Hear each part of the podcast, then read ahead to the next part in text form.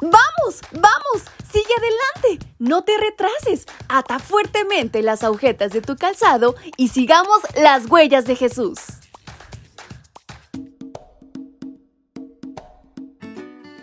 Hola, hola chicos y chicas, ¿cómo están en esta mañana? Su amiga Fabi les acompaña nuevamente en este su devocional para menores y adolescentes. Y en este 19 de julio hay una gran historia por descubrir. ¿Quieren saber de qué se trata? Pues vamos, aten fuertemente las agujetas de su calzado y sigamos las huellas de Jesús. Y en esta mañana nuestra reflexión lleva por título Parejas disparejas. No haga usted caso de Naval, ese hombre grosero, porque él, haciendo honor a su nombre, es realmente un estúpido. Siempre actúa con estupidez. Primera de Samuel capítulo 25, versículo 25. Abigail fue la esposa de Naval y su vida no fue fácil, pues existía una abismal diferencia entre ellos. Abigail era inteligente, sensata, prudente y amable. Por otra parte, Naval era rudo, de mala conducta y muy grosero. Pero ¿sabes qué lo llevó a casarse? Ciertamente era una época en que era muy común que los padres se encargaran de arreglar el matrimonio de sus hijos. Esto pudo haberle ocurrido a esta pareja. Aún así, que los padres de Abigail hayan estado dispuestos a acordar un matrimonio con Aval solo porque éste era muy rico, demostraría la insensatez de ellos y cuán lejos estaban de ver las cosas como Dios las ve. Este incidente nos enseña una gran lección. Si bien es cierto, aún faltan varios años como para que consideres el noviazgo o el matrimonio. Pero algo es verdad ya. Debes establecer desde ahora mismo las cualidades de la persona con quien te involucrarás de por vida. En primer lugar, tal persona debe considerar a Dios como el más importante en su vida.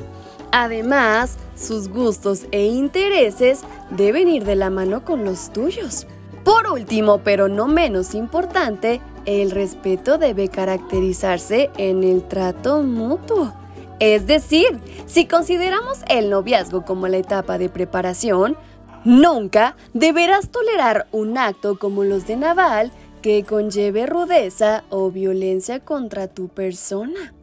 Y no me refiero solo a un hecho de agresión física, sino a un abuso verbal.